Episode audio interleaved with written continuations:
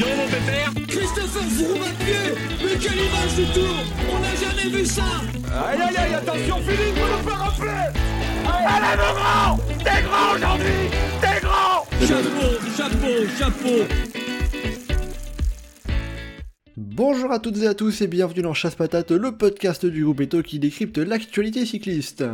On se retrouve aujourd'hui après un magnifique Tour des Flandres remporté de main de maître par Tadej Pogacar pour débriefer justement ce Ronde van Vlaanderen 2023 où le Slovène euh, est rentré encore une fois, encore un peu plus dans l'histoire puisque c'est tout simplement le troisième vainqueur du Tour de France à avoir remporté le Tour des Flandres, après Louison Bobet en 1955 et Eddy Merckx en 1975, qu'il avait déjà gagné en 69 avant ces Tours de France précisément. On va donc euh, bah, revenir sur, euh, sur cette course, faire le débriefing, également de la course femme, euh, qui a vu le doublé de Lotte Kopecky, déjà vainqueur l'année dernière, et on en profitera également eh bien, pour se pencher sur l'enfer du Nord, Paris-Roubaix, qui arrive très vite dimanche prochain, alors qu'on patientera cette semaine avec le Tour du Pays Basque.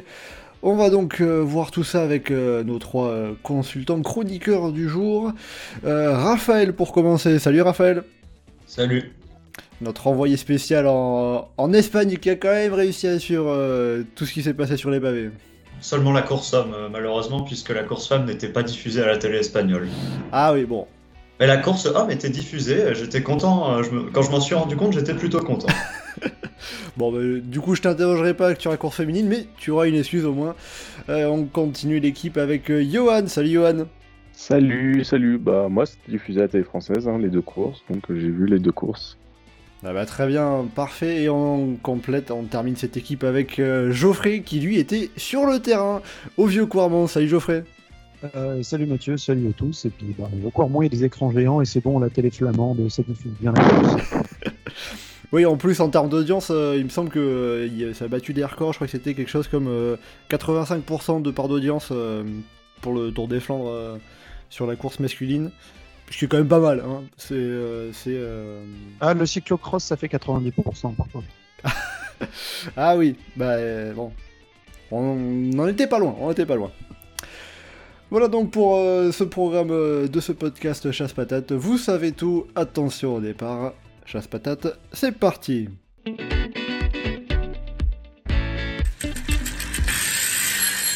Avant de rentrer dans le détail de ce qui s'est passé sur la course, euh, déjà, on va regarder question un peu globale, un peu d'ensemble.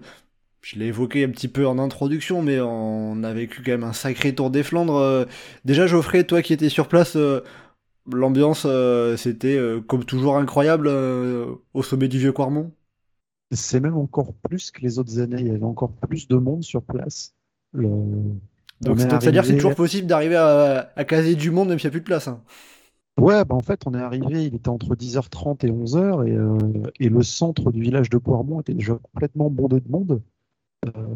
Ce- ça faisait déjà la fête dans tous les sens. euh, avec quelques camarades du groupe Eto, on s'est placé euh, à côté d'un groupe de spectateurs danois qui faisaient aller des drapeaux dans tous les sens et de la musique. euh, il y avait de tous les styles, quoi. C'était euh, des flamands complètement bourrés à la bière qui chantent du Mylène Farmer parce que c'est mis par de la musique là, des Danois à côté. euh, C'est assez original.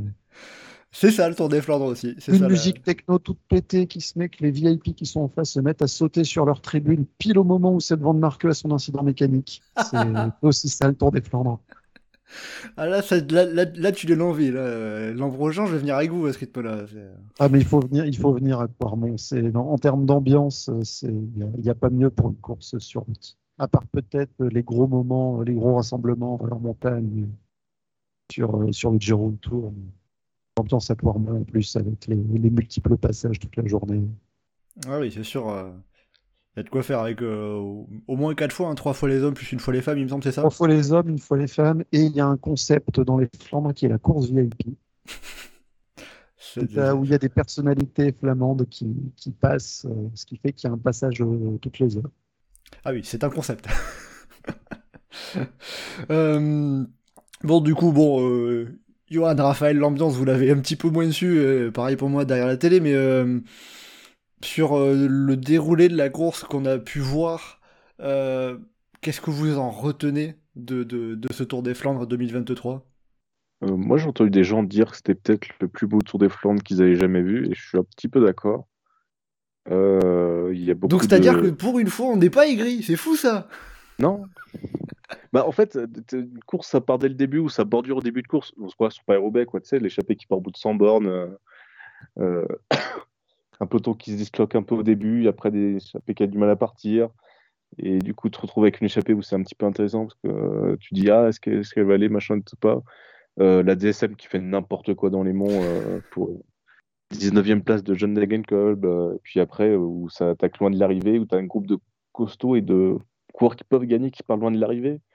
Où tu dis, ah, est-ce qu'ils sont pas fait piéger derrière, du coup, et du coup, après, quand ça réattaque, bah, c'est quand même un peu un suspense. euh, bon, ça n'a pas duré tout le long, mais suspense de euh, est-ce qu'ils vont revenir, est-ce qu'ils vont pas revenir, qu'est-ce qui va se passer, tout ça. Donc, euh, en soi, c'était enfin, un tour de Flandre très intéressant, très riche. Après, il y a des chutes au mieux qui sont pas, enfin, qui après coup vont participer à la, à la légende de l'édition, mais on serait bien passé quand même. Quoi.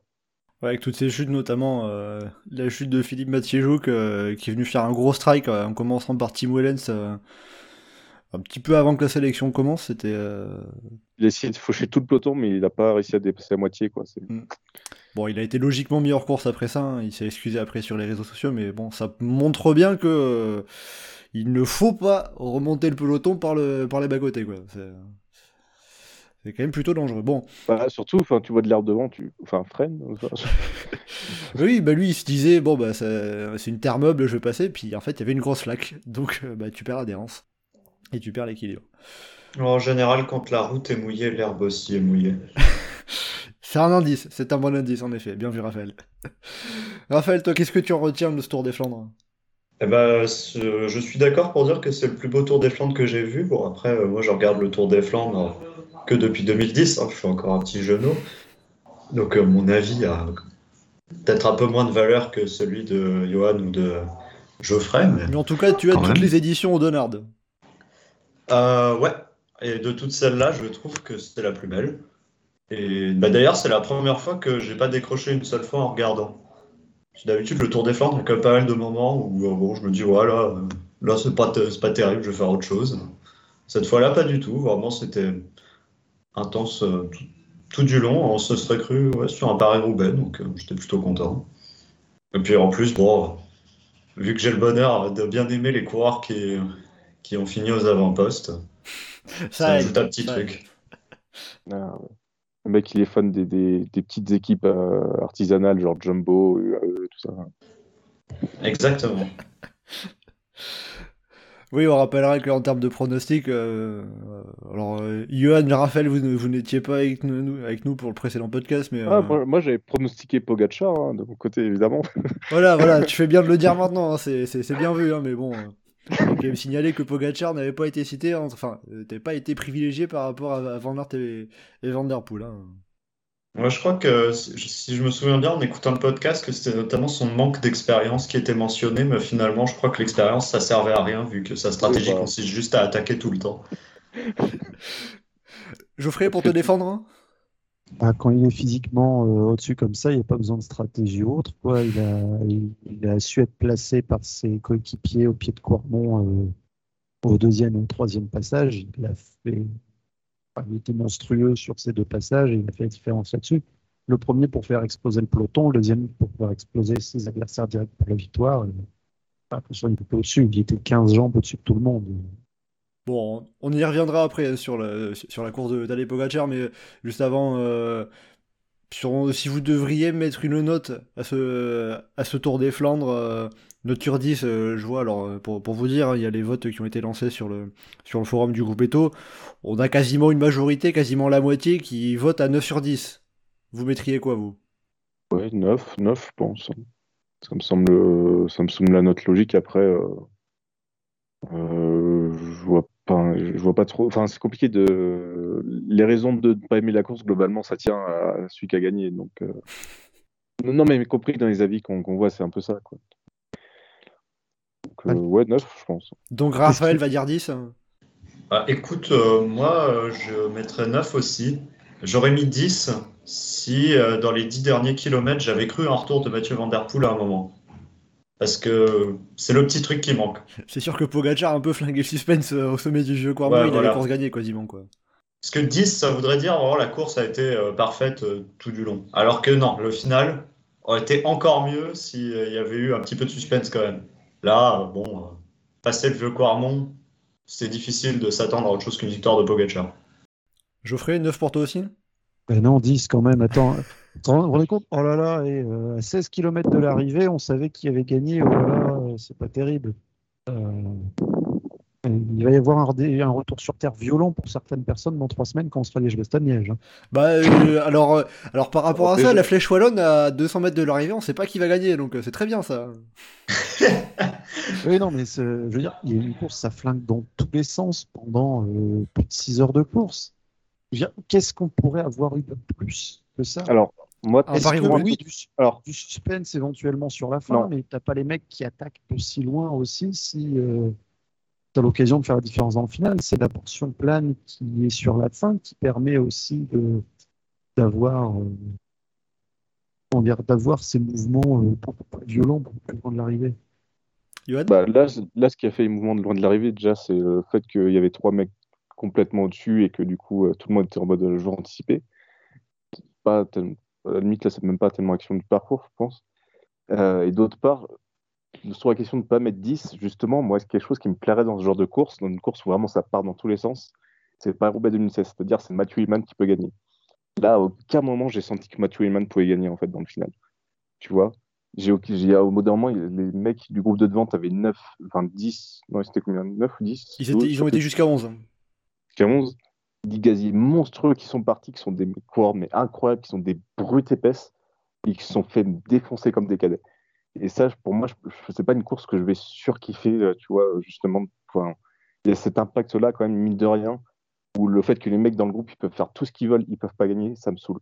Et je peux Sur- pas mettre 10. Sur place, Chavot, on a espéré que Pedersen s'accroche et qu'il soit encore euh, en haut, euh, en haut de Cormont. Ah, il... J'y croyais pas, mais on l'espérait. Il est pas passé loin de se faire doubler par un avion quoi. Après, Ah, moi, justement, C'est j'ai dit dangereux, hein, tu sais, que- quand tu te fais doubler comme ça, des fois, tu peux te faire embarquer dans le fossé avec le vent. euh. Heureusement Après, qu'il est costaud, il, a re- il, il- il s'est retenu quoi. Après, Geoffrey, tu as conclu en disant bah, qu'est-ce que qu'est-ce qu'il pourrait y avoir de plus? Et justement, pour moi, il a juste manqué le, le petit truc dans le final. Genre, pour moi, c'est pas mal qu'il y ait une portion de 10 km plate. Au contraire, c'est même très bien parce que ça rajoute une dimension tactique. Et en plus, j'aime bien ce final où il y a une ligne droite de plus d'un kilomètre, où on voit la ligne droite en entier avec les coureurs, avec tous les groupes. Mais euh, aïe, j'aurais aimé que Mathieu Van Der Poel bascule entre 5 et 10 secondes derrière Pogacar et qu'il se prenne pas 20 secondes dans la figure et qu'on sente qu'il peut pas les, qu'il peut pas aller le chercher. Voilà, c'est juste ça qui, qui me fait mettre 9. Après, euh, on peut mettre 10 aussi, quoi. C'est pas scandaleux. Mais par contre, pour moi, c'est pas concevable de mettre moins que 9 vu euh, à quel point ce Tour des Flandres a été vraiment très bien. À part, ouais, la, pure haine du vainqueur. Et en point qui rajoute aussi, c'est la météo qu'il y a eu. Il faisait hyper froid, il y avait du vent non-stop pendant toute la course. Euh, on était vraiment sur Quarmont avec le, le vent sur le ressenti à 3-4 degrés, 5 maximum toute la journée. Donc, euh, avec euh, du vent euh, qui, enfin, sans discontinuer toute la journée, quelques petites bonnes rafales en plus. Donc, ça a pu participer à, user complètement les coureurs et ça a pu jouer sur le fait qu'il n'y avait plus d'énergie spécialement pour avoir des, folles courses poursuites sur la fin. Après, c'est aussi un peu le propre du Tour des Flandres. On a rarement, c'est moins ouvert à des surprises que ce qu'il peut y avoir sur, sur Paris-Roubaix, en fait, par exemple. Le, le final du Tour des Flandres actuel est quand même très. euh, Enfin, les, les, enfin, après le Paterberg, le final est quand même très nul là sur la grande route large. euh.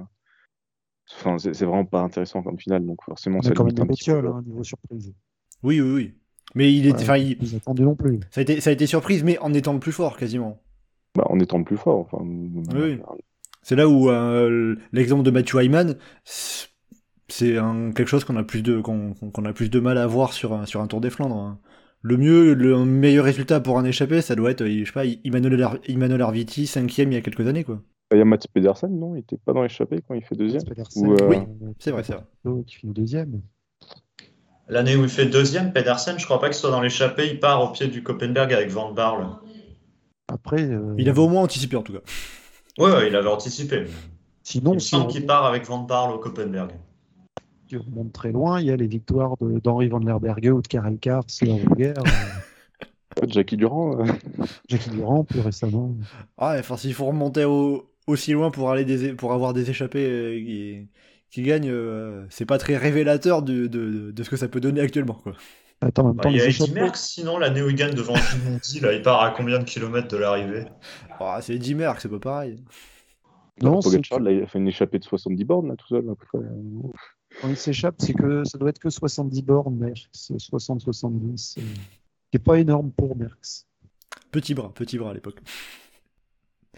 Bon, euh, après ça, on va rentrer dans le, dans, le débrief un peu plus poussé de la course. Euh, avant de parler de- du trio qu'on attendait tout particulièrement, Pogacar, Van Der Poel, Van Aert, euh, un mot quand même sur ce groupe qui a failli euh, renverser justement ce triptyque qu'on attendait, avec euh, un groupe qui s'est, constitué en plusieurs parties, mais avec donc 11 coureurs, avec tout d'abord 9 qui sont sortis juste après le Molenberg, à savoir Casper Asgren, Matteo Trentin, Stefan Kung, Nelson Paules, Nathan Van Hooydonk, Fred Wright, Jonathan Narvaez, Florian Vermarsch et Mats Pedersen, et qui ont été rejoints un petit peu plus tard par Matteo Jorgensen et Benoît Cosnefroy, qui ont attaqué dans le Berendries, euh, avant que l'écart ne monte jusqu'à quasiment 3 minutes, Euh, et ils ont été repris euh, bien dans le, juste avant le vieux Quarmont ou dans le vieux Quarmont pour le dernier escapé, Mats Pedersen.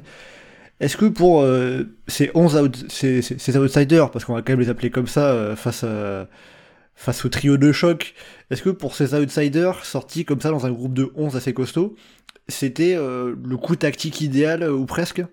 Alors, c'était un magnifique coup tactique. Ça aurait été, je pense que le mot idéal conviendrait euh, s'il y avait eu ni Van Hooydonk ni Trentin. C'était quasi idéal. Il y avait juste le problème qu'il y avait un équipier euh, de Van Aert et un équipier de Pogacar. Bah, Le truc, c'est que si t'as si ni Van Hooydonk, ni, ni Trentin, ou même seulement l'un des deux, bah, derrière ça roule en fait. Ouais, ouais, c'est vrai. Bah, en fait, c'est compliqué. Non, il aurait fallu qu'il y ait Van Hooydonk, Trentin et que Van Hooydonk et Trentin soient inférieurs aux autres, alors que Trentin était au même niveau que, au moins au même niveau que Pedersen, euh, Asgreen. Johan? Moi, je trouve que c'était le coup pas tactique parfait. hein. C'est Le énorme groupe qui roule, qui part, qui arrive à s'entendre, euh, qui prend de l'avance. euh, euh, en plus, comme les Jumbo, c'est une équipe de, qui a du mal au niveau tactique. Ils se sont dit, vas-y, on va laisser partir ce groupe-là. Donc, du coup, ça a aidé, le, le. Mais non, moi, je trouve que c'était vraiment parfait. Franchement, quand le coup il part, je me dis, ah, ok, c'est bon, je, je sais pas, je me suis pas dit à ce moment-là qu'ils allaient gagner, mais je, je t'avoue que moi, quand ils avaient 3 minutes, je me suis dit, ils vont gagner. Ça me semblait, ça semblait vraiment mais idéal, quoi. Vraiment le, le coup qui piège les favoris, il n'y a que des gros outsiders. Enfin, t'as même un ancien vainqueur du, Tour des Flandres dedans, t'as des mecs qui sont capables de faire podium. Enfin, c'est- Ouais, Moi, je parce qu'ils ont eu, euh, ils ont eu, ils ont eu euh, quoi, euh, je crois au, maximum 3,10 à 65 km de l'arrivée, ils en avaient encore 2,45 au pied du, du deuxième Quarmont. ce qui est énorme normalement sur des cours de ce, de ce calibre. C'est Donc, effectivement, oui, c'est vraiment parce que derrière ils sont à un niveau euh, stratosphérique qui reviennent, mais euh, Il c'est fait- vraiment impeccable comme tout. il fallait faire au moins ça pour tenter de gagner quoi. Bah, je pense que c'était la meilleure chose à faire et euh, c'était fait vraiment parfaitement. Euh, de mémoire, c'est même Mats Pedersen qui lance le truc. Alors on n'a pas les images, mais euh, ouais, il fait partie des premiers. Il avait, il- en plus, il avait déjà lancé un coup avant, hein, Pedersen. Ouais, il attaque pas mal de fois. Après, il me semble que celui qui lance ce coup-là, c'est Trentin. Oui, Ouais, c'est ouais. un qui avait attaqué aussi pas mal. ouais. Mais euh, du coup, ouais. euh, donc, du coup, je suis très content aussi que Mats Pedersen finisse sur le podium parce que hein, vraiment, euh, très très belle course de sa part. quoi. Ouais, c'est sûr. Après, en plus, euh, c'était le, le, le dernier à résister. C'est lui qui a essayé de, de, de relancer en accélérant juste, juste avant le, le, le Kreuzberg. Euh, Geoffrey, euh, toi sur place, ça a été ressenti de la même manière. ce groupe, à un moment, vous avez dit, il y a moyen que ça aille au bout? Au début, on s'est dit que bon, bah, ça y est, là, la course commence vraiment. Bah, Quand le Molenberg, là, à son bord de l'arrivée, c'est là que ça allait, c'est là que ça allait démarrer. Le groupe qui est parti était euh, plus imposant euh, en termes de composition que ce qu'on pouvait imaginer. En général, quand il y avait des contres qui partaient un petit peu comme ça derrière l'échappée, c'était pas non plus les, les meilleurs qu'on pouvait espérer avoir devant. Mais après une telle bagarre pendant autant de bornes, bah, les, les outsiders un peu plus secondaires étaient tous cramés. De toute façon, ils ne pouvaient pas y aller. Euh, quand ça avançait, euh, ça, ça a pris d'avance. Comme je disais, euh, encore plus avec le démarrage de Pedersen sur la fin, on se disait qu'il y avait peut-être quelque chose qui était à faire. Au final, le podium, quand podium. Fallait anticiper de toute façon par, face aux trois monstres, parce que sinon, enfin, si les trois faisaient le démarrage qu'ils ont fait dans, dans Copenberg et l'enchaînement qui a suivi, personne vraiment qui aurait pu suivre derrière. Le, je suis assez d'accord avec Johan sur le fait qu'il fallait embarquer euh, Van Hooydonk et, euh, et Trentin devant, parce que sinon, il y en a d'autres qui auraient roulé. Jumbo Dijk qui, est a un- peu le coureur parfait dans, dans ce coup-là, parce que du coup, c'est le coureur, tu sais, qui va pas gagner, qui est pas capable de gagner, mais qui est quand même très costaud, qui va tenir le coup. Et euh, Jumbo, peut-être qu'ils vont hésiter à le laisser devant, machin, je sais pas. Bah, c'est ça, parce que si Jumbo avait envoyé un mec comme Laporte, il y en a beaucoup qui n'auraient pas roulé. devant. J'ai l'impression en plus que Van Hooydonk c'est un peu le seul euh, des coureurs chez Jumbo qui était préposé à suivre les coups à ce moment-là parce que quand euh, Pedersen avait attaqué 10 bornes plus tôt, il y avait déjà un seul Jumbo et c'était déjà Van Hooydonk. Ce qui est extrêmement stupide, hein, parce que quand tu as enfin, 5 des meilleurs coureurs dans les 10 meilleurs coureurs de la course, euh, au bout d'un moment, il faut envoyer aussi les outsiders. Quoi. Ouais, mais c'est sûr que c'est dommage de pas demander à Benoît ou Laporte d'aller dans les coups, euh, alors que, par exemple, tu mets Laporte, je pense, dans le coup qui part, c'est clairement le mec euh, qui fait le plus peur. Bon après, Après, euh, le truc, c'est que si Laporte avait essayé, peut-être que UAE aurait roulé immédiatement. ou- ouais voilà, il aurait... le coup serait peut-être pas parti avec la porte quoi. Si Laporte est devant, les autres, ils roulent pas autant derrière. hein.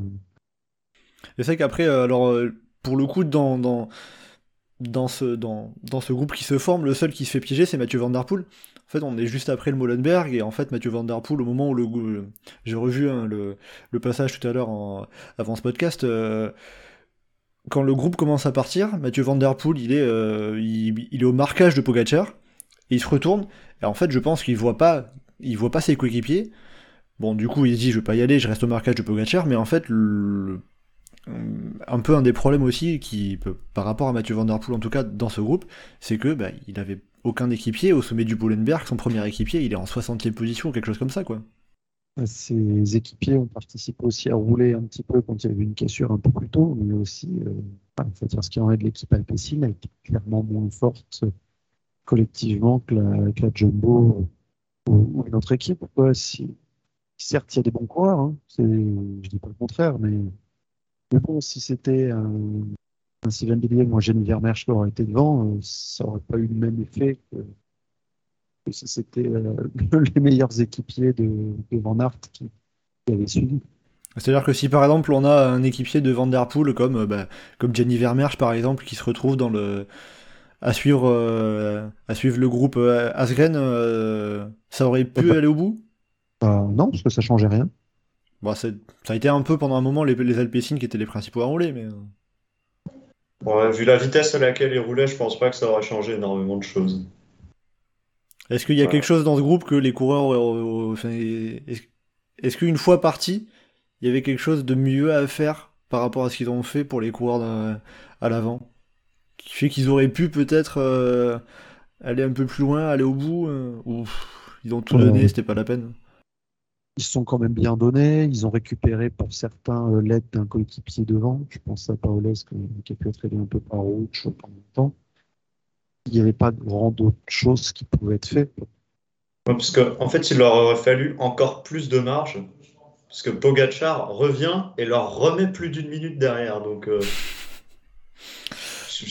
les mecs, il leur aurait fallu 5 minutes d'avance euh, pour, pour gagner. Donc, Ah, Après, ne pouvez pas faire grand chose de plus. L'écart supérieur à la minute, il faut dire aussi que ça s'est un peu regardé sur la fin, une fois qu'ils avaient compris que 1 et 2 c'était fini et que ça reviendrait plus de l'arrière.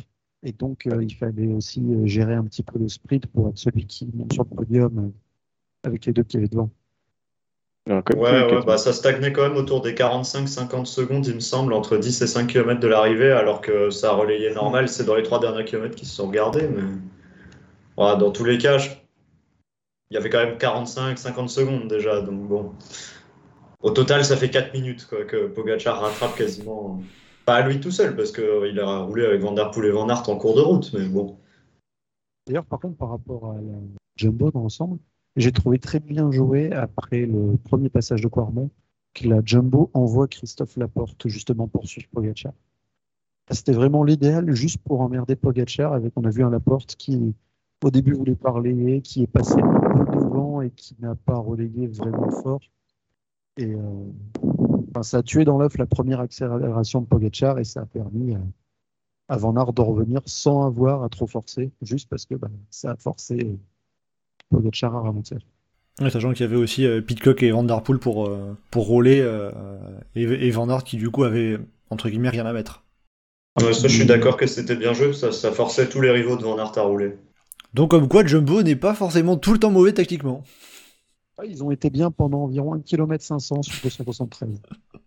Après, dans, dans- quand même, dans, dans l'ensemble, euh, ils ont, euh, on a senti quand même un peu de panique quand ils ont demandé à Renault donc de ralentir euh, dans la descente euh, du nouveau Quarmont. Là, franchement, on voyait pas spécialement à quoi ça aurait servi. C'était un peu tard, ouais. Ce que, ce que je crois, il, Van Hooydonk se relève quand, euh, quand Pogacar et Van Der Poel euh, reviennent en fait. Euh,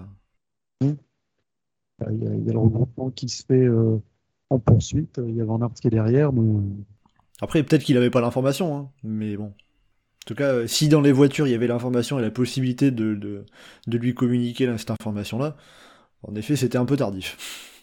Ouais, ce serait un manque de professionnalisme assez étonnant de leur part. Non, je pense pas que c'est un Ouais. manque de professionnalisme. Je pense juste qu'ils ont paniqué. Soudainement, ils se sont dit, oula, c'est vraiment en train de partir. euh, Il faut faire que, il faut remonter Wout van Aert euh, devant. Et allez, euh, Nathan, euh, tu t'arrêtes, euh, tu vas aider Wout. euh, et sur 52 mètres. euh.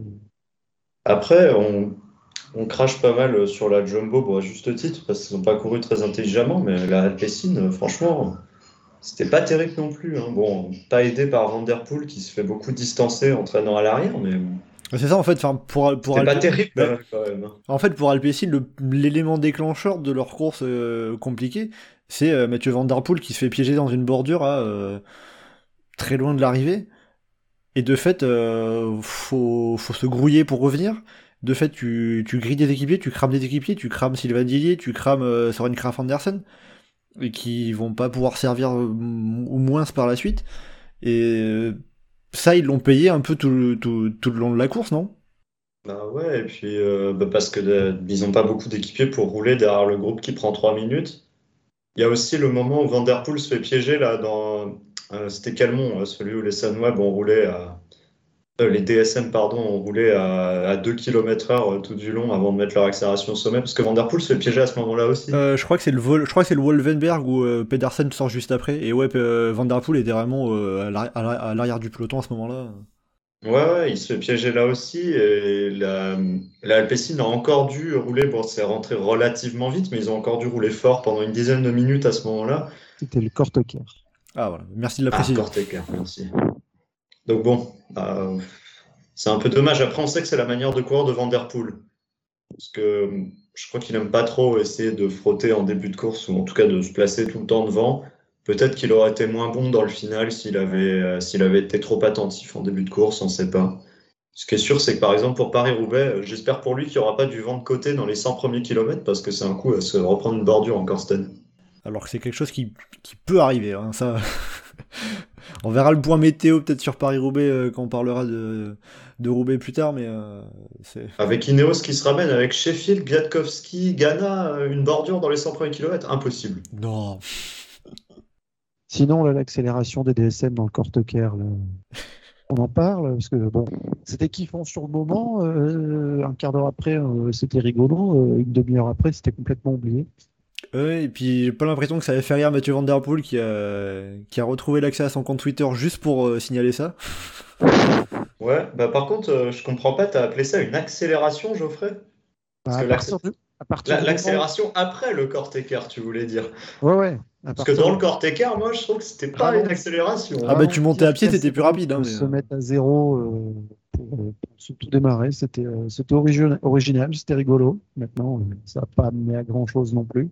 Ça aurait été bien, ça aurait été bien vu pour favoriser euh, un, un coéquipier dans l'échappée, mais ils avaient personne devant. Non, bon. mais en vrai, euh, à part le divertissement, euh, j'ai pas compris pourquoi. Bah écoutez, c'est tout ce qu'on pourra en retenir. hein. Ça- Non, mais ils ont les... c'était qui qui l'avait fait l'autre fois? C'était les Trek, là, sur. euh, Les Trek l'avaient fait, ouais, euh, il y a, ouais. il y a sur à travers la Flandre, hein, mais Il y a Ils, ont, ils vu, ils ont dit, euh, ah, ils se sont dit, ah, c'est à ça que ça ressemble le cyclisme chez les grands, et du coup, on va faire pareil. C'est comme si l'équipe de jeunes, ils savent pas faire, du coup, ils ont fait n'importe quoi. donc. Bon, en tout cas, ça n'a pas été vraiment payant pour les DSM que, ouais, qui ont- qu'on n'a pas vu par la suite. hein. En tout cas, voilà. Non, mais voilà, c'est ce que euh, Raph évoquait tout à l'heure. Des fois, en début de, de course, sur les premiers monts, il se passe pas nécessairement grand-chose. Il y a toujours un peu de nervosité, mais c'est le moment où, où il disait qu'il passait à autre chose. Là, voilà, grâce au DSM, il a suivi la course du début à la fin. voilà. Bah, mine de rien, c'est juste après leur sketch que Pedersen a commencé à attaquer et que ça s'est mis à bouger dans tous les sens. hein. Ouais, bah c'est, euh, bah oui, c'est, enfin c'est le, le fait avec euh, et qui était pas tout seul. hein. J'avais vu notamment euh, Laporte ou Lampert aussi qui était, euh, qui était piégé. Ça revient. On monte le, euh, ouais, Leikenberg, le, le Holloweg qui est un secteur pavé plat, et ensuite le Wolvenberg et Pedersen qui sort au sommet du Wolvenberg. Oui, là je me refais la course avec les, avec les tweets du groupe Eto. hein, c'est, euh, C'est pas plat, le vert. c'est quoi? Le vert, c'est pas plat. hein. Ah, excuse-moi, c'est juste le- la, la- la capture d'écran que j'avais faite qui était le, peut-être le rare bon passage faux- plat. C'est un bon faux plat, et dans le sens où il prenait là, ça descendait un peu. euh. Bon, les coureurs l'ont senti mieux que moi, en tout cas, je pense. Ouais. que après, euh, la DSM, là, moi ce que j'ai pas compris avec cette tactique, c'est pourquoi faire ça dans le mont et ensuite accélérer, alors que si t'es bien placé auprès du mont, tu peux juste bourriner dans le mont pour, euh, dist- pour que les mecs mal placés euh, se fassent distancer, quoi. Au lieu de faire ce truc euh, super bizarre. Bah, Il y a peut-être plus de euh, capacité de, de, de, de faire mal sur le plat que- qu'en montée. hein. Il y a peut-être de ça aussi. Ouais, ou, ou à partir du moment où c'est complètement tassé, où tu as trois coureurs de front de partout, euh, les coureurs qui sont euh, 15 mètres derrière, ils n'ont pas la possibilité de remonter les coureurs qui seraient mieux placés, qui sont un peu morts. Bon, en tout cas, ça restera au chapitre de- des, des anecdotes de ce, Ah, tour, de, ce Tour des Flandres. On a Euh, vécu un moment de cyclisme expérimental. C'est ça. Un extrait de cyclisme sur piste sur la route. hein. C'était particulier, mais bon. Euh, pour revenir à Mathieu Van Der Poel et Wout Van Aert, alors euh, on a un peu dit Mathieu Van Der Poel, il y avait ce placement, le fait qu'il était piégé dans, dans, dans des cassures, des bordures au départ, enfin dans, dans la première moitié de la course, et euh, qui ensuite s'est répercuté tout le long sur euh, la course d'équipe d'Alpecin. Mais aussi, euh, est-ce qu'il y aurait peut-être autre chose qui a pu lui manquer, ou aussi pour Wout Van Aert, qu'est-ce qui leur a manqué face à Tadej Pogacar? En vrai, à part les jambes, il n'aura pas manqué grand-chose. hein. Surtout Pogacar qui était énormément au-dessus. On a vu sur au final de la course que bah, Van Der Poel était au-dessus de Van Aert. Une attaque euh, monstrueuse qui balance dans le Kreuzberg. Qui sert un peu à rien, De comme côté, attaque. euh, enfin, si Pogacar n'a pas semblé du tout en difficulté sur cette accélération, Ouais, pour moi, il manquait. enfin, en fait, Van Aert était juste pas aussi fort que Pogacar et Van Der Poel, mais on peut pas vraiment dire qu'il lui manquait quelque chose parce qu'il reprend quand même 3 minutes euh, à tous les autres euh, finalement.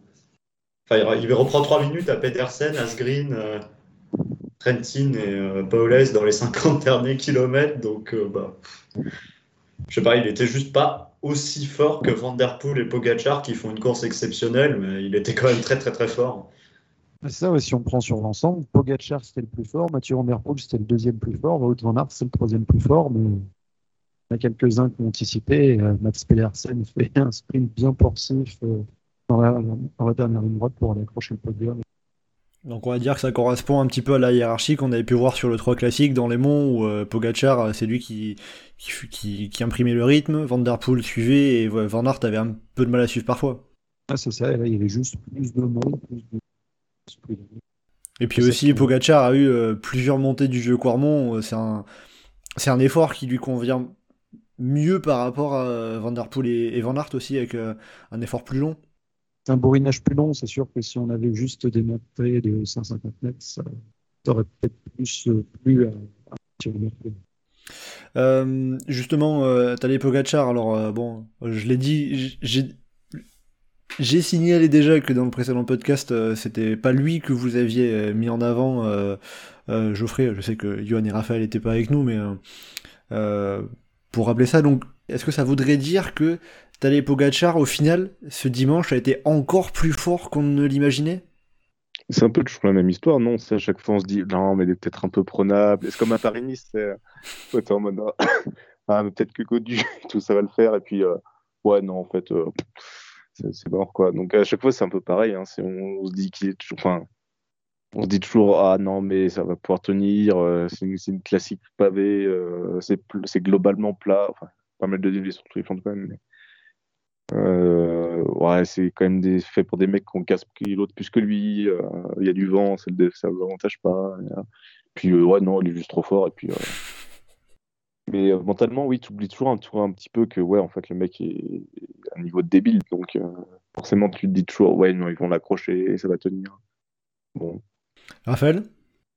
Euh, bah, écoute, euh, moi je n'avais pas participé au podcast précédent, mais Pogacar, je le voyais gagner, donc euh, je suis pas spécialement surpris. Après, bah, je sais pas, on- oui, il me semble que vous aviez évoqué le manque d'expérience, mais le problème c'est qu'il était tellement fort que tu n'as pas besoin d'avoir de l'expérience quand tu mets juste des attaques monstrueuses jusqu'à ce que plus personne arrive à suivre. quoi. Ouais, quand tu. Après, je m'a- je m'attendais pas à ce qu'il fasse des vieux Quarmont aussi impressionnants. Là où je m'attendais plus à un truc comme l'année dernière où Van Der Poel est à la limite mais s'accroche. Peut-être qu'il a manqué à Van Der Poel un petit truc à cause, euh, bah, par exemple, des moments où il a dû chasser en début de course ou du Kreuzberg où il met une attaque un peu inutile ou le Tyenberg aussi avec son, son petit problème au pied, il est obligé de faire un effort, mais c'est même pas sûr quoi. Ouais, par, rapport à l'expérience, on peut dire c'est un peu comme, euh, comme Mbappé disait, moi tu me parles pas d'expérience, euh, ça vient direct, pouf, il gagne. Ouais, bah après Pogacar a un meilleur palmarès que Mbappé quand on, quand on prend chacun son sport. Ah, c'est sûr, c'est sûr. Là, le Slovène est un petit peu au-dessus, on peut dire. Même si Ouais, L'équivalent à Pogacar, c'est euh, le sauteur à la perche, non euh, Il s'appelle? Mondo Duplantis. Mono Duplantis, non? Ah ouais, ça serait peut-être plus, plus plutôt vers lui qu'on pourrait le comparer, ouais. Avec la, la, la marche sur les autres. euh, Pas mal comme comparaison en tout cas, si on devrait euh, comparer avec un autre sport. Euh, bon voilà, donc pour ce, pour ce Tour des Flandres, euh, bon, en dehors de euh, Pogacar, euh, Van Der Poel, Van Aert, qu'on attendait tout particulièrement, quel coureur pour finir vous a particulièrement marqué? J'avais entendu du, du Mats Pedersen notamment. Mats Pedersen pour l'effort qu'il a fait la présence à l'avant, mais notre style, il y a aussi Nelson Paulès qui a confirmé pouvait attendre de lui. Ça faisait partie des outsiders et des coureurs de- lesquels on était assez curieux de voir ce que ça pouvait donner. On a bien vu ce que ça donnait. Quoi. Ouais, cinquième. Cinquième avec une belle présence sur la course, c'est Et puis, euh. Je vais, te, je vais te rendre hommage quand même, Geoffrey. hein, J'ai noté euh, que euh, tu, tu, tu l'avais cité comme surprise possible. Donc euh, voilà, il n'y a, pas que des pronos foireux dans chasse, dans chasse patate. hein.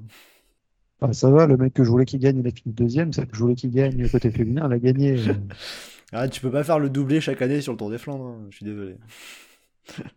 Surtout en faisant les mêmes pronostics chaque année, ce sera un peu difficile. ok.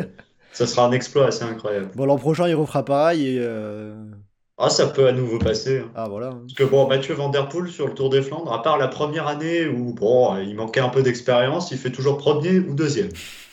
Donc bon. D'ailleurs, euh, je puis sais pas si première- euh, Geoffrey, euh, toi La tu, tu première l'as année encore, il a fini quatrième. hein, donc, euh, Oui, il a fini quatrième en se faisant en faisant une espèce de course poursuite à chaque fois. Enfin, Il avait le niveau pour le gagner dès sa première année, mais. il a quand même essayé de traverser les rues de Berchem avec un vélo où il n'y avait plus de guidon, donc c'était assez original. mais- Mais d'ailleurs, je sais pas si, euh, si tu as une idée comme ça, mais moi, dans l'histoire du Tour des Flandres, j'ai pas souvenir d'un coureur qui, sur cinq années d'affilée, est aussi régulier. Euh, bonne question. Après, je trouve que le plus impressionnant, ça reste Magny qui gagne en trois participations, il gagne trois fois, mais, mais Van Der Poel, euh, cinq années d'affilée dans le top 4, dont 4 dans le top 2, c'est... Euh, Dont je deux suis pas sûr que ce soit déjà arrivé.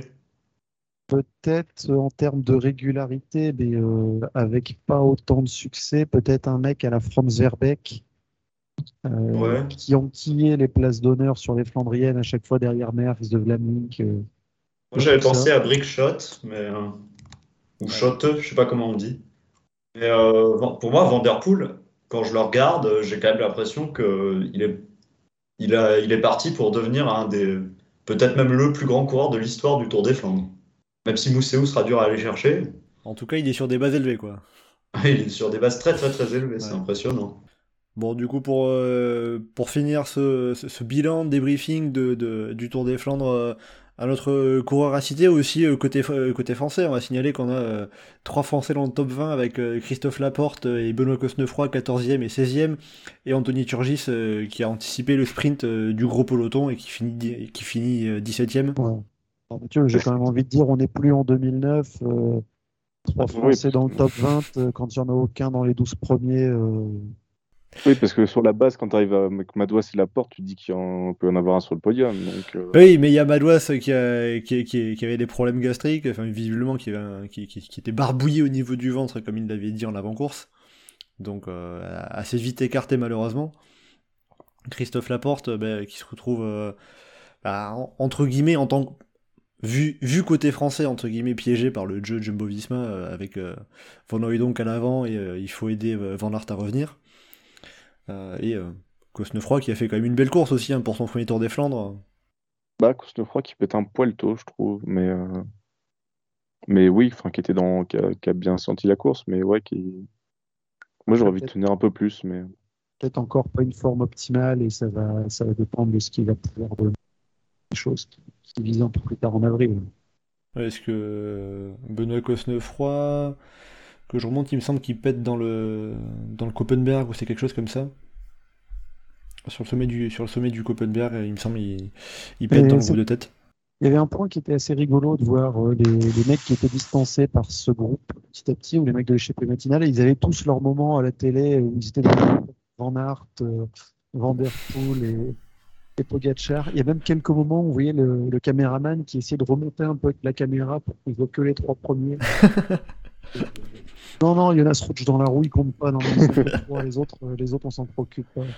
Et comme ça, le coureur en question pouvait dire ah j'étais euh, tout seul avec euh, Van Aert, Van Der Poel et Pogacar à 50 bandes de l'arrivée. euh. Non, mais tu prends une belle photo de ça et puis. ah. Ouais, c'est. euh, Peut-être tu montres ça à tes petits-enfants après. Ouais, c'est quand j'étais dans le final du Tour des Flandres avec les trois. euh, l'occasion d'évoquer un moment où on avait. euh, ah mince, c'était comment le loto qui était en échappé euh, de Beust. Jasper de Il il y a eu un moment où il y avait les trois et de Beust derrière. Et euh, Théo, grand fan de la loto euh, du forum qui était avec nous euh, à Quarmont, qui, qui voit ce plan où il y a les quatre coureurs et qui nous dit les quatre fantastiques. Ouais, Jasper de euh, rescapé de l'échappée matinale, alors qu'il y avait Florian Vermarche aussi pour, pour l'auto Destiny devant. De qui avait été le premier de l'échappée matinale à, à péter, je crois, quand, quand c'est revenu de l'arrière. Ouais, il y a Kiersbulk aussi qui a sauté assez tôt, mais euh, enfin, il, a essayé d'attaquer à un moment dans l'échappée juste avant Oui, que vrai. village se passe. Bon, voilà, en tout cas pour, euh, pour ce bilan, débriefing de, la, de ce Tour des Flandres masculin. Je dis bien masculin parce que, euh, Johan Geoffrey, euh, vous avez euh, quelque chose à ajouter aussi sur la, sur la course féminine, qui a vu, comme l'avait dit Geoffrey, une victoire de euh, Lotte Kopecky, le doublé de euh, la coureuse euh, belge, qui est donc la deuxième à euh, faire, euh, le, à faire le doublé euh, sur euh, le Tour des Flandres après euh, Myriam euh, Melchers. Oui, ou Myriam Van Poppel. euh, Voilà, c'est voilà, c'est- c'est- c'est- c'était cette, cette, euh, partie de de la carte d'identité de la néerlandaise qui me manquait. Euh, voilà donc pour la 20e édition du, Tour des Flandres, troisième victoire belge côté féminin.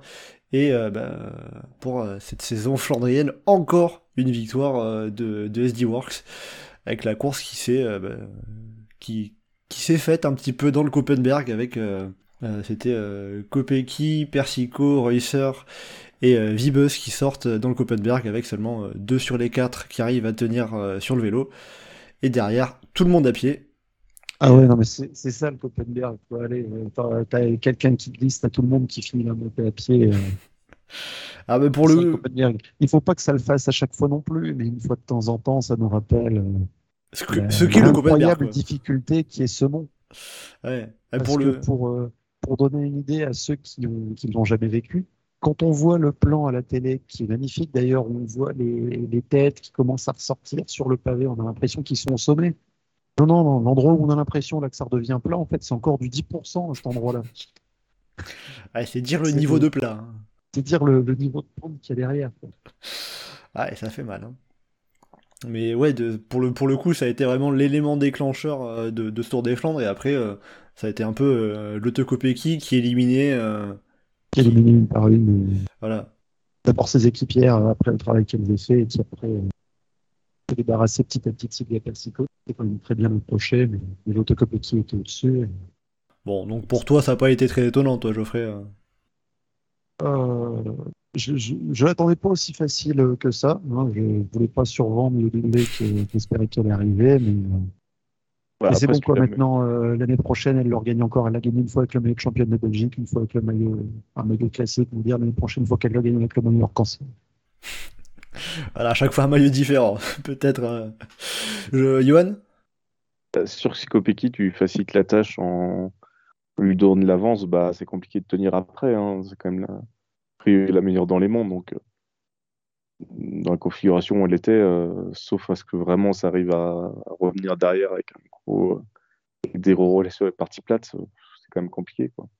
Surtout, ouais, c'était à 3 contre 1 et que bah, euh, je crois que euh, Persico était, avait été la dernière à tenir, hein, il me semble. Ouais. Donc euh, Geoffrey euh, qui devait être content avec euh, une pistarde et une euh, crosswoman. Ouais, bah, l'autocopéki, on on va pas oublier que l'année où, l'année Covid, où il n'y avait pas vraiment de compétition sur piste, elle a fait un peu de cyclocross, elle a fini vice-championne de Belgique derrière Sénécante. Donc, Pas mal, pas c'est mal. mal. Et puis, euh, et puis derrière, il y avait Sherry Mornan-Roy qui, qui continue son début de saison euh, au-delà de ce que j'attendais d'elle et qui a fait un Ah gros boulot euh, intemporel, étant aussi pour euh, les avant de Mongo Borghini qui finit sur le podium. Derrière Demi Vollering pour faire un doublé SD Works.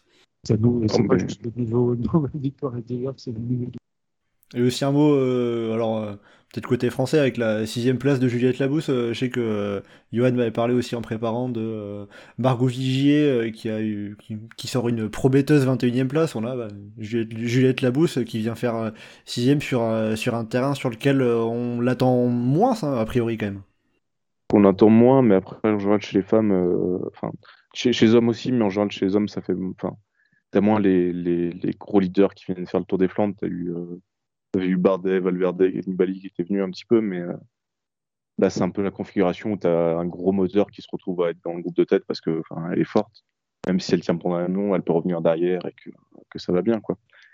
Donc, euh, c'est- ça montre surtout qu'elle est en forme et que ça va être très intéressant pour les Ardennaises, mais euh, c'est très bien pour elle. le podium, c'était un peu juste, vu sa pointe de vitesse, mais c'est une très très belle performance. Ça doit être la plus grosse perf française féminine sous le Tour des Flandres. Un doute, mais euh, parce que je vois pas forcément d'autres. Je crois pas que PFP ait jamais fait grand chose sous des Flandres, mais euh, en tout cas, ça montre que vraiment elle s'installe dans le, dans le gratin mondial, quel que soit le terrain. Alors du coup, je vais chercher. hein. Euh, elle avait fait, euh, comment dire, l'année où Degnan gagne, euh, comment dire, euh, elle est dans le groupe avec les. Il y a un petit groupe d'une dizaine de coureuses, elle est dedans, mais elle est, elle est loin au sprint. J'aurais pu sa place. Euh, il y a une année aussi où elle finit dans les dernières. Enfin, elle a fini plusieurs fois dans les dernières d'un groupe d'une dizaine de coureuses. Alors, je- j'ai regardé, euh, Pauline Ferrand-Prévot a fait 8ème et 7ème, mais la meilleure performance euh, d'une Française, c'était en 2006, Elvige Pitel qui fait, Elvige 5, qui fait 5ème. Mmh. Magali Le Floch a pas fait un top 10 aussi? Euh, L'année d'avant, elle fait 6ème aussi, en 2005. Voilà, mais donc c'est, euh, va dire, quasiment Ouais. égalé la meilleure performance euh, tricolore euh, sur, le, sur ce Tour des Flandres pour Juliette Labouze. Donc. Ouais, enfin, ce qui est très beau en tout cas, surtout que, surtout que c'est pas forcément son terrain, son terrain de prédiction. Donc, même si, du coup, on peut parler du fait que c'est une ancienne du cyclocross et tout ça. Continuer sur le côté. Ah, la promo cyclocross qui continue là, c'est. Mm. Mais c'est on, c'est une bonne école de vélo, ça, ça va être pas mal et il y a plein de très bons, très grands coureurs et coureuses qui sont passés par là. C'est pas par hasard, hein, en effet. En tout cas, c'était très bien. C'était, euh, je crois que c'est Wood Van Aert qui a fait la déclaration. Non, Wood Van Aert, Poel, je sais plus, qui a fait la déclaration de à l'hiver passé, fait sera un hiver sans cyclocross pour vraiment arrêter avec le côté. euh, C'était tu sais, Van Der tout ce Poel, qui, oui. euh, ça leur- Ouais. Ah, qu'est-ce que ça leur apporte et tout sur la route. les- Ils auraient laissé faire ça. et d'autres trucs. Ça, ça remet quand même les choses un peu, un peu à plat de. Oui, non, c'est quand même pas idéal non plus, quoi. Oui, enfin disons que ça t'apporte des qualités, mais en termes de préparation, ça Oui, te voilà. bouffe de l'énergie aussi. Voilà, tu te disperses avec plusieurs, avec un pic de forme dans l'hiver, forcément que ça te, te pas arriver au top sur la route non plus. C'est pour ça aussi Regarde- que, que, Regarde un que- Mathieu Van Der Poel quand il arrive sur Milan-San Remo, par exemple. Bon, il était pas terrible, quoi. Il a subi toute la montée et il sort juste à la fin. Mais c'est pour ça aussi que les Van Aert, euh, courent moins hein, sur la route, même si c'est un, contexte un peu plus généralisé. On les voit euh, bah, courir quoi, une quarantaine, cinquantaine de jours de course euh, sur, sur la saison, parce que eh ben, il faut aussi récupérer de, de tous ces efforts faits pendant l'hiver, qui sont plus importants que qu'une simple préparation hivernale en tout cas. Van j'ai- il me semble qu'il a dit qu'une préparation idéale pour les Flandriennes, ce serait ne pas faire les cyclocross en hiver. Mais en même temps, euh, je crois qu'il lui manque plus que deux titres mondiaux pour égaler le record, donc je suis pas sûr qu'il y renonce. Ouais, je pense qu'il y tient trop pour y renoncer. Ouais. Voilà. Alors que Van Aert, dans la mesure où il est belge et où il a toujours pas gagné le Tour des Flandres, peut-être qu'au bout d'un moment, il va se dire bah, j'arrête le cyclocross. Je fais un stage au TID du 1er janvier au, 31 mars. au, au 1er avril. Et le 2 avril, je viens sur le Tour des Flandres. Ouais, mais les gars, ça va être compliqué aussi pour eux de pas faire de cyclocross. Euh, Dans un rayon de 15 bornes autour de leur maison, euh, ils ont 8 cyclocross UCI sur le l'air. Donc, euh, Et il y en a un par week-end. hein. c'est ça. Et puis pour les deux, il y en a un qui organise dans leur ville. Quoi. Et Rental, c'est si, au- si au bout d'un moment ils ont pas d'idée, ils vont peut-être finir par l'appeler le Grand Prix Wout van Aert. Donc, il y a un moment, il y a des, il y a, il y a des trucs qui incitent un peu beaucoup quand même à venir faire du cross, mais bon, ça se comprend après. Euh, C'est- C'est pour ça que Van Aert, il faut qu'il aille faire son stage au TID de début janvier jusqu'à fin mars. Gaffe, les Espagnols, ils sont capables d'aller foutre un cyclocross là-bas. oh bah ils ont bien commencé à en faire à Benidorm, Qui est la ville de Felipe Horst, le champion d'Espagne au cyclocross. comme quoi tout se rejoint. Euh, bon, Oh, ça euh, là. le cyclocross ça vous tient à cœur, mais on, on est sur la route, on va euh, passer à- après ce qui s'est passé justement, ce, Tour des Flandres, on va regarder ce qui arrive euh, avec euh, ce week-end Paris-Roubaix, je dis bien ce week-end, puisqu'on aura samedi la course féminine et dimanche la course masculine. Contrairement au Tour des Flandres, Paris-Roubaix, euh, femmes et hommes ne se courent pas le même jour, pour laisser plus de visibilité, notamment à, la course femme. Euh, alors, première question, pour la course masculine, quel va être votre favori? Là, ça va être traditionnellement, quand même, Paris-Roubaix est une course plus ouverte. hein. On, on l'a un peu sous-entendu que le Tour des Flandres. Quel coureur serait votre favori euh, Geoffrey, je vais te laisser commencer, tiens. Alors, je vais revenir au cyclocross en parlant de Mathieu Van Der Poel. La boucle est bouclée, c'est le cercle Ouais. infini. hein. Mais, mais pour pas parler, pour pas non plus en faire de trop sur le cyclocross, je vais parler un petit peu de, de poursuite sur la piste en citant Voilà, donc il manquera plus qu'un vainqueur du Grand Prix de Fourmier, c'est bon? Euh, En vrai, euh, Caleb Ewan, ça va être chaud pour lui. Pascal, Pascal n'a pas gagné Fourmi? Euh, Pascal Ackermann a gagné deux fois Fourmi. Eh ben voilà, c'est bon On a le bingo Bon, Même Pascal qui euh, un, un- peu moins favori que Van Der Poel et Ghana, quand même. hein. On va pas se le C'est moi qui en a parlé en premier, donc euh, je suis complètement dédouané de la situation. Euh, bon, alors, pourquoi Van Der Poel en choix numéro 1, Geoffrey? Parce que je mets toujours Van Der Poel en choix numéro 1. bon. Après, sinon, il y a la forme qu'il a en ce moment. Et euh, ouais, non, j'ai pas d'argument logique. J'ai envie de le voir gagner par les Ça suffit, c'est déjà pas mal comme argument. hein, euh, donc, euh, bon. je sais pas, regarde les classiques qu'il a fait. Quoi. Le mec, il gagne Milan sans Remo, il finit deuxième de- de- du Tour des Flandres. Ça suffirait à pour n'importe quelle raison de, de le citer comme favori. Donc cette fois peut-être la bonne pour Mathieu Van Der Poel qui a fini euh, troisième en 2021 pour son premier euh, Paris-Roubaix qui était euh, dans des conditions bien boueuses et euh, neuvième l'année dernière. Euh, voilà en tout cas donc pour les participations jusqu'à présent de Mathieu Van Der Poel à l'enfer du Nord. Euh, là, du coup, euh, donc ça lui ouvre la porte, quoi. ah oui, tout à fait. Pogacar qui a dit qu'il lui faudrait prendre un, peu de, prendre un peu de poids, prendre un peu de kilos avant de s'aligner au départ Ouais. de, de Paris-Roubaix. Ah ouais. C'est du Ah bah, D'ailleurs, ils lui ont donné un cornet de frites immédiatement après qu'il ait dit ça. Ouais, mais il en a pas voulu. Ah ouais, ok, bon bah il participe pas alors. Ah voilà, bah c'est foutu. Euh, vu ce qu'il a fait l'année dernière sur le tour, sur les pavés, euh, je suis pas sûr Ouais, qu'il ait grave. besoin de gagner beaucoup de kilos. hein, franchement. Euh, Raphaël, tiens, justement, euh, quel serait ton favori, euh, le coureur que tu choisirais? Pour Paris-Roubaix Bon, moi je veux dire Mats Pedersen. Bah, très très fort depuis le début de l'année. Euh, sur le Tour des Flandres, il a montré qu'il avait euh, grosse endurance parce que moi je le voyais limite dans les monts et finalement plus le temps passait et plus il avait l'air costaud. À la fin, il sort un sprint de gros pour un pour aller chercher la troisième place. Et Paris-Roubaix me semble mieux taillé pour lui que le Ronde. Après, le, le petit bémol, c'est qu'il a jamais eu de gros résultats, mais bon, en 2021, il vient, il, se fait euh, littéralement découper par Luc Rowe dans la trouée d'Arambert, et en 2022, en 2022, je sais plus, genre il a eu, euh, il a eu quatre ou cinq crevaisons, euh, un truc comme ça. Donc, euh, enfin, il a abandonné l'année dernière, mais je sais, je sais plus pour quelle raison. Bah c'est euh, c'est le propre de l'enfer du Nord, euh, il y a des, euh, des, des aléas qui peuvent arriver de tous les côtés quoi.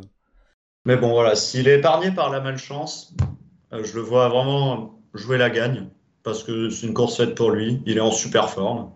Et euh, bon, il sera très dur à distancer. Je pense que entre Van Aert, Van Der Poel et tous les autres favoris, et lui, c'est lui qui est le plus rapide au sprint après une course usante. Et Johan, est-ce que euh, tu vas citer Wout van Aert euh, que Raphaël disait comme euh, le principal opposant à Mathieu Van Der Poel? Alors, alors moi, je crois à la, la capacité de fail de Jumbo. C'est-à-dire que potentiellement, ils ont trois mecs. Enfin, je pense qu'ils ont trois mecs qui peuvent gagner. C'est euh, Van Hooydonk, oula, oula, Van Hooydonk Van Hooydonk, Laporte et Wout van Aert. Qui, qui, je pense trois belles cartes pour pouvoir gagner. Mais moi, je pense que euh, ils vont se foirer. Soit ça va être Mathieu Van Der qui gagne, soit ça va être un complet outsider. Et du coup, pour aller prendre un coureur qui, à mon avis, va, va satisfaire personne en tant que vainqueur, mais euh, qui, qui sort une belle saison de Flandrienne, qui a été solide sur Denain, qui a été solide sur Ganvegem, qui lance Pogacar euh, sur son attaque au couramment, bah moi je vais citer Michael Bjerg, qui est vraiment costaud en ce moment, qui passe bien les pavés, enfin qui passait bien les pavés du coup sur la dernière course, euh, et qui que personne ne va aller chercher spécialement, à mon avis. Euh, et donc voilà. Ah, c'est sûr que c'est pas forcément le genre de coureur qu'on va surveiller à, la lettre, quoi. Michael Bierga, euh, qui a participé seulement une fois à Paris-Roubaix, c'était euh, bah, 2021 pour une 78e place. Donc on l'a pas encore vu à l'aise euh, là-dessus, mais c'est vrai qu'il fait une plutôt bonne euh, campagne de Flandrienne. Donc euh, bah, tu mises euh, ta surprise là-dessus. hein. Toi, je sais que t'aimes bien miser sur des surprises. hein. Bah alors là, franchement, si c'est ça, là, je pourrais me, je pourrais me la péter, hein, c'est incroyable. Ah oui, bah tu seras peut-être le seul à l'avoir dit, hein, mais. Sinon, dans l'ensemble, euh, qu'est-ce qui pourrait jouer? Quels seraient les facteurs qui pourraient jouer sur, euh, sur ce Paris-Roubaix? Alors, ça peut être euh, très aléatoire, il peut se passer beaucoup de choses. À quoi on, peut s'attendre? Quel scénario vous pouvez imaginer? On peut s'attendre à tout sur Paris-Roubaix, c'est ça qui est une course. Ça peut flinguer dans tous les sens. Tu vas quand même avoir Laurent Pichon dans le top 10 sans. Donc, et je dis ça euh, sans le moindre manque de respect pour Laurent Pichon, hein, qui a super ça. mais voilà, quoi, le, le classement de Paris-Roubaix, il y a toujours des, par endroits des, des mecs qu'on n'attend pas et qui sont énormes et qui se battent. Parce que c'est Paris-Roubaix. Il y en a qui sont attendus, qui vont se retrouver dans la finale. Ce qui peut résumer le mieux, euh, tout ce qui peut se passer sur Paris-Roubaix d'inattendu, dans le pire comme dans le meilleur, c'est ce qui est arrivé avec Bastien Skidissus il y a quelques années. Oui, qui était euh, largement hors délai 2018 et 2019 euh, top 10. hein. Année, voilà, où il est hors délai, où- enfin, il, a, il a rejoint le vélodrome de Roubaix alors que la circulation était ouverte sur les routes parce qu'il avait trop de retard et il avait ouvert la circulation. Et il, avait, et il avait tenu à, à aller au bout, quoi. Et ça, il a été récupérer son vélo sur sa voiture qui était sur une dépanneuse derrière lui. Et l'année d'après, il fait top 10. C'est ça, Paris-Roubaix. Personnellement, ce que j'attends, bon, après c'est dur d'attendre quelque chose de cette classique, c'est que les équipes autres que Jumbo et Alpecin tentent des mouvements de loin. Parce qu'à la pédale face à Van Der Poel et Van Aert, qui en plus auront tous les deux une très grosse équipe, ce sera difficile. Je pense que tu devrais être servi. Je me fais Je pas, je me fais, je- je me fais pas trop d'inquiétude là-dessus. Euh, surtout, j'attends du mouvement de loin, notamment de la part de Ineos, qui est quand même assez, assez doué pour nous faire ça, et Trek aussi, qui a une, une équipe plutôt pas mal. Surtout dans la mesure où, comme Van Der Poel et Van Aert sur Paris-Roubaix, à chaque fois qu'ils sont venus, ils ont passé les, 105 les 120 premiers kilomètres dans les dernières positions du peloton. Ah, ce serait pas mal d'essayer de les piéger. Parce que bon, ils se font avoir à chaque fois, ce, serait pas mal qu'ils se fassent piéger à nouveau. Moi, ça me ferait rigoler un petit peu. Après, ils auront vraiment des équipes costauds. hein, parce que on parle de l'armada euh, Jumbo, mais pour, Paris-Roubaix, la Alpecin a quand même une équipe vraiment très très costaud. hein. Il, y a, il me semble qu'il y a Dillier, Hermans qui vont venir. Bon, Dillier et Hermans, c'est pas des, des cadors évidemment, mais c'est des gars pour Paris, sur Paris-Roubaix. Je pense ça peut être bien performant. Et puis surtout, il y aura Philipsen euh, qui a quand même passé un cap physique, euh, j'ai l'impression, euh, depuis le Tour l'année dernière. Je sais pas ce qu'il est capable de faire sur Paris-Roubaix cette année, mais hum, sur le niveau qu'il avait, euh, notamment à La Panne, il peut vraiment. J'ai hâte de voir ce qu'il peut faire parce qu'avec Van Der Poel, ça peut former un duo très très difficile à manœuvrer. Et de ce que tu évoquais pour les collectifs, Ineos aussi a un groupe très solide. Euh, Ghana, Kietowski, Sheffield, Turner. Ils ont vraiment une belle équipe. Oui, c'est pas pour rien que tu, tu, tu évoquais un peu Philippe Ogana. Toi, tu, euh, tu penses que euh, cette année, il arrivera à se montrer, euh, à, mo- à- à exploiter toute sa puissance sur les pavés? Je pense, j'aimerais, j'ai envie. C'est pas, c'est pas le, c'est pas mon pronostic le plus subjectif, euh, le plus objectif, pardon. Oui, je sais. je-. Mais l'année dernière, euh, quand on l'a vu, euh, ah, certes, c'était pour boucher un trou après la mécanique, mais la manière dont il survolait sur les pavés des, des, conditions météo après qu'il va y avoir là vont, vont être un peu différentes de ce qu'il y a eu ces dernières années. Ça devrait être comment d'ailleurs Ah. euh, enfin on, Alors, on est un peu loin pour, euh, pour, On est encore un peu loin et ça peut très vite bouger dans le coin, mais euh, globalement, ça, ça va être euh, froid et sec là, dans les prochains jours, un petit peu de pluie en milieu de semaine, ce qui aura tendance à tasser, on va dire, la poussière hein, sur de côté.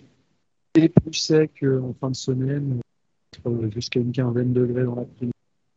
Léger vent, euh, globalement défavorable. Donc ça veut dire qu'on aura une course euh, sans pluie, sèche et euh, sans trop de poussière peut-être? a priori, euh, bah, c'est trop tôt pour vraiment faire le détail de, de tout ça. Après, si les conditions viendraient trop rendre les pavés trop beaux, s'il faut sortir un râteau, j'irai gratter tout ça vendredi soir. On compte sur toi, on compte sur toi. L'ensemble fait que on aura, on devra avoir un, un Paris-Roubaix pour Bourrin plus que technicien, pour pouvoir résistant après, euh, après de la course qui se lance dans le vent à 200 bornes de l'arrivée. Je pense pas que ce sera une année où, où les favoris, enfin où il n'y aura pas encore d'échappée au moment d'avoir les trois groupes. Je pense que l'entame sera pas classique et on aura une dizaine de mecs avec une. Bon, bah on verra. Après, de toute façon, euh, Paris-Roubaix, euh, on peut s'attendre à tout. C'est assez souvent que euh, ça bastonne pendant longtemps et jusque très loin, euh, quitte à limite pas avoir vra- vraiment d'échappée. Donc, euh, on verra. Euh, Johan, euh, un dernier mot à rajouter sur ce qui pourrait se passer, un, autre scénario, un, autre point, un autre coureur qu'on n'aurait pas évoqué peut-être? Bah, c'est compliqué d'évoquer un coureur parce qu'on va pas savoir. Enfin, c'est compliqué d'anticiper ce qui va pouvoir se passer ou pas. Donc, il y a toujours le risque là, du coup, sur Roubaix, il y a quand même des périodes de transition un peu plus importantes et c'est plus compliqué parfois pour des gros cours de partir très très loin. Donc, euh, c'est est-ce que la capacité des équipes va pouvoir contrôler ou pas? Est-ce que Jumbo va vouloir contrôler face à Mathieu Van Der Poel ou pas? C'est ça aussi la question. Est-ce qu'ils vont s'ajouer full quick step en faisant attaquer un peu tout le monde un peu tout le temps ou euh, est-ce qu'ils vont essayer de tenir un peu la baraque pour van Aert? C'est ça, je pense aussi, qui va déterminer beaucoup la course. Et après, pour le meilleur français, ça va être qui euh, Christophe Laporte est le principal prétendant à être le premier Oui. français à l'arrivée Oh, il est même prétendant à la victoire, de manière générale. Donc euh, oui, ouais, enfin, plus gros, plus grosse chose française assez largement, je pense. Après, euh, on n'a pas fait la liste avant, avant le podcast, c'est dommage de, de qui va être le coureur français qui va se retrouver euh, septième euh, dans le top 10. Ah, c'est compliqué, on n'a pas encore la liste complète, hein, mais. euh, Oui, J'espère que Golf Setter aura un meilleur guidon qu'au Grand Prix de Denain. Ah, il y a intérêt pour lui, ouais. Parce que si tu gasses euh, le- ton guidon sur deux vélos différents, euh, c'est pas bon signe. hein. Mais bon, voilà. alors euh, dans les coureurs français qui sont annoncés, alors on a une start list euh, pour l'instant Ah oui, assez parcellaire. On a Florian Sénéchal chez Quickstep, euh, on a Arnaud Desmar, bien sûr, chez Groupama FDJ, Anthony Turgis chez Total Energy, Hugo Hofstetter et Mathis Louvel du côté d'Arkea Samsic. Euh, et donc Christophe Laporte pour finir du côté de Jumbo Visma. Euh, mais sinon, par contre, là, quand, quand Johan a dit euh, est-ce que la Jumbo peut se la jouer full quick step, en fait, j'y viens de penser, mais on n'a pas du tout évoqué Yves Lampart alors qu'il a l'air plutôt en bonne forme et que c'est vraiment le spécialiste de, de Paris-Roubaix. euh, S'il y a bien une course où il est tout le temps bien, c'est Paris-Roubaix. Donc il faudra s'en méfier aussi. Et pour ceux qui seront au Carrefour de l'Arbre, il faudra aussi faire attention au fan club d'Yves Lampard. Ah, et le fan club d'Yves Lampard qui vous a bien marqué, hein, avec, euh, avec euh, toute l'équipe du groupe Eto. Comme, euh, à, à chaque fois que vous, que vous allez là-bas, vous êtes quoi Une vingtaine, trentaine limite à... Alors, j'exagère un peu peut-être, mais euh, il y a le, le fan club d'Yves Lampard qui est bien présent, il me semble. hein. Ah bah, eux, ils- avant le Covid, ils étaient parfois même jusqu'à une quarantaine ou une cinquantaine. Et vous, en général, vous êtes plutôt sur, sur la fin, la sortie du Carrefour de l'Arbre? Euh, on est juste à la fin du Carrefour de l'Arbre. Et s'il y en a qui veulent venir nous rejoindre, pas de problème, je vais vous aviser. La place est réservée. Le, le Carrefour de l'Arbre, c'est enfin le- la fin du Carrefour de l'Arbre avec l'écran géant qui est, qui est mis par, euh, qui est installé par la, la région de France permet de suivre la course euh, depuis le début.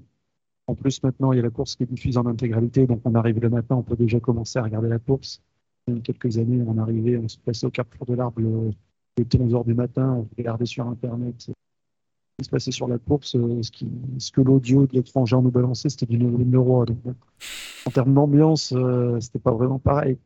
Et euh, alors le, le, samedi, je sais que vous serez aussi euh, plusieurs nombreux à aller voir la course féminine. Par contre, il n'y aura pas d'écran géant, il me semble, au Carrefour de l'Arbre. Euh, mais il y aura quand même, hein, bien sûr. on va pas- le nier, une, une belle course euh, sur un parcours légèrement allongé, il me semble, par rapport à l'année dernière, avec une entame des pavés qui sera un petit peu plus tardive, puisque la, boucle autour de Denain euh, sera un, petit peu rallongée. Il y a moins de boucles autour de Denain, mais il y a une boucle un peu plus grande qui va être faite, ce qui permet de, rallonger un peu la longueur avant d'attaquer les premiers pavés. Sachant que bah, le, troisième secteur pavé, c'est quand même celui de Sarré-Rosière, qui est euh, relativement méchant. Oui, en... disons que euh, l'organisation euh, fait quand même la gentillesse aux coureuses euh, d'éviter de commencer par la, trou... par la trouée d'Arambert. Bon, le Tour des Flandres, ils font bien quasiment commencer par le Koppenberg. Oui, c'est- si on peut éviter de les envoyer au carnage des fois, c'est pas plus mal. Le- par contre, par rapport à ce pavé de Sarré-Rosière, à voir si ça se fait, mais l'année dernière, il me semble que l'intercommunauté de la Porte du Méno avait installé un écran géant euh, sorti du pavé de Sarré-Rosière. Donc peut-être que s'ils le font là, il y aura la possibilité de voir le début de la course sur le premier pavé où ça commence à bien bouger. Puis à voir la course. Je ne sais pas s'ils auront ils organisent encore cette année. Et sinon, côté féminin, euh, déjà une belle journée le samedi.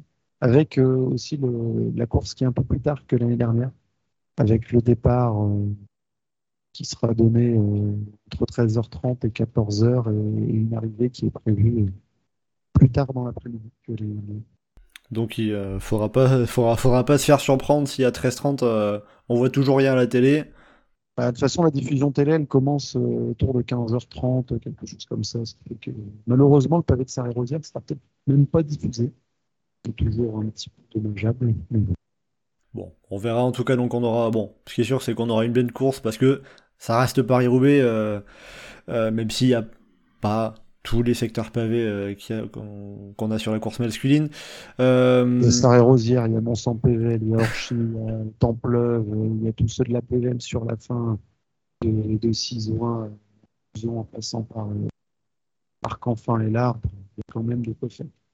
Il y a de quoi faire. Et, et justement, toi Geoffrey, pour la course féminine, euh, j'ai une petite idée de ta favorite quand même. Euh, bah, je sais pas ce qui te fait dire ça. L'intuition, l'intuition. Est-ce que ça serait pas une coureuse dont le prénom serait Lotte Et dont une famille Ecopeki, effectivement. J'ai très envie de la voir euh, réaliser le premier doublé euh, côté féminin entre le Rondeau et Roubaix. Et quitte à avoir euh, un petit regard sur quelqu'un d'autre, euh, Victoire Berthaud, qui est meilleure française de l'année dernière. Victoire Berthaud qui a fait une excellente année euh, en termes d'apprentissage au très haut niveau l'année dernière, entre les classiques, le Giro, le Tour, euh, et qui, j'espère, va continuer à progresser et qui pourrait être, euh, enfin, qui, qui, je l'espère, sera la bonne surprise, qui est des surprises côté masculin, j'ai très envie que ce soit la belle surprise du côté féminin. Johan, tu pencherais pour, pour qui pour ce Paris-Roubaix féminin? Euh, bah, on l'a moins vu sur le Tour des Flandres, mais euh, moi je pencherais pour Marianne Vos, qui était quand même très forte sur à travers la Flandre, euh, qui est sur un terrain qui lui convient parfaitement, qu'elle sait gérer, tout ça, qui ne va pas être forcément le plus surveillé en plus. Enfin, toujours surveillé parce que voilà, mais c'est, pas l'autocopie qui aura, absolument tout le monde ses bases que dès qu'elle va bouger un orteil, quoi. Euh, et je pense que la SD Works va être un peu plus limite que sur euh, les autres courses. Donc euh, je vois bien plus la Trek être en force entre Lisa Longo-Borghini, entre Thierry Van Roy, euh, Zinda Brand. La Trek qui est Euh, invaincue d'ailleurs, hein, après les victoires de Degnan et le Longo Borghini. hein. Donc là, potentiellement le triplé avec Shirin Van Roy. Ou Lucien Comme- Cabrant. Ouais, je sais pas. Je vois plus. Enfin, Van Roy qui est quand même très très fort depuis le début de saison. Euh, et puis sinon, oui, après, euh, si, vraiment il faut les citer un outsider, la limite, Majorus. Mais euh, voilà. Bon ben voilà, comme ça il y a plusieurs noms. Vous avez les noms à suivre de près, les, les noms à, à bien surligner samedi avant le, avant le départ de ce Paris-Roubaix femmes. Et Geoffrey, je suis allé vérifier, il y aura bien un écran géant à la sortie du, du secteur de Sarre-et-Rosière samedi. Voilà, comme ça tu as l'info. Euh, voilà, bon, on va euh, arriver à la fin de ce podcast. Euh, un petit mot aussi très rapidement, petit pronostic vite fait sur euh, le Tour du Pays Basque qui est cette semaine. On a eu euh, la première étape euh, ce lundi remportée par euh, Ethan Hayter au sprint dans un final euh, espagnol, on va dire. Euh, qui serait votre favori pour le classement général? Johan? Euh, bah, ça attend beaucoup Godu euh, pour briser enfin la malédiction française sur les courses par étapes une semaine. Mais je pense quand même que ça va être un, un vainqueur classique, que ça va être Vingegaard qui va gagner pour le Jumbo. Et, et voilà. Raphaël? Euh, vu que le parcours, euh, cette année, il n'y a pas d'arrivée en... au sommet, il y a juste euh, une arrivée vraiment en côte au bout d'un kilomètre et que le reste, c'est que des arrivées sur du plat, donc ça peut potentiellement un peu se regrouper avant. Je pense qu'il faudra une bonne pointe de vitesse et prendre des bonifs au cours de la semaine. Donc je vais dire euh, Higuita. Sergio Higuita, le, le Colombien, euh, qui avait d'ailleurs euh, couru pendant quelques mois au sein de l'équipe Euskaltel Euskadi, hein, en- entre guillemets en sorte de prêt avant de rejoindre euh, IF Education, l'équipe de Jonathan Wouters. Et on termine ce, tour de table, ce tour des pronos avec Geoffrey. Moi, je vais pronostiquer Richard Carapace parce que parce que tu m'as demandé de citer quelqu'un. Clairement. Sinon, euh, c'est pas la course sur laquelle je vais être le plus concentré. Je vais quand même y jeter un coup d'œil, bien sûr. Euh, Je sens que tu as déjà le regard tourné vers le week-end prochain, quoi. Oui, oui, oui, clairement. euh. À la limite, un petit œil, je crois que c'est mercredi, le Grand Prix de l'Esco, mais c'est tout, quoi. Bah, dans l'absolu, ce qui pourrait euh, me faire y regarder un petit peu, c'est que bah, la première étape a été gagnée par un pistard. Donc, euh, Oh. En parlant du Grand Prix de l'Esco, euh, je pense que Geoffrey va regarder vu qu'il y a Mathieu Van Der Poel. Même s'il vient pour faire le poisson pilote de Philipsen. Ah, c'est plus Bah, du coup. Philipsen est, est l'immense favori du Grand Prix de l'Esco, vu que c'est le meilleur sprinter cette saison et qu'il a Mathieu Van Der Poel comme poisson pilote. Il y a moyen, il y a moyen. Puis bon, allez. euh, Pour finir sur le, sur le tour du Pays Basque, bah, moi j'ai quand même envie d'aller citer David Godu pour euh, briser la malédiction française et avoir en- enfin un vainqueur euh, français d'une course par étape pour le tour. euh, ça va faire 16 ans qu'on attend après euh, Christophe Moreau. Chaque année on ajoute plus un. Bien un moment où il va falloir euh, briser tout ça quand même. hein. Donc on va dire David Godu et puis aussi parce que euh, il est quand même en grande forme. On a vu notamment à Paris-Nice deuxième, c'est quand même très costaud. Voilà. Et bien avec tout ça, on va arriver à la fin de ce podcast. Vous en aviez des choses à dire. Il y en avait encore beaucoup à dire, très certainement. Mais écoutez, on aura de quoi en, en dire également euh, la semaine prochaine quand on fera le prochain podcast pour euh, débriefer euh, Paris-Roubaix. Bien évidemment, on ne vous oublie pas.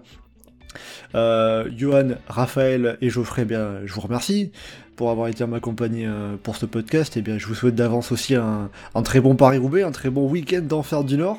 Ça va être du plaisir pour tout le monde, en tout cas, enfin, à suivre, pour les coureurs un peu moins. Euh, et donc, en attendant le prochain podcast, donc on se donne rendez-vous la semaine prochaine. Comme d'habitude, vous pouvez nous, retrouver euh, sur le site et le forum du groupe Eto, legroupeeto.fr, ainsi que sur nos différents réseaux sociaux, Twitter, Facebook et Instagram. N'hésitez pas à commenter, liker et partager ce podcast. Merci beaucoup et à bientôt dans Chasse Patate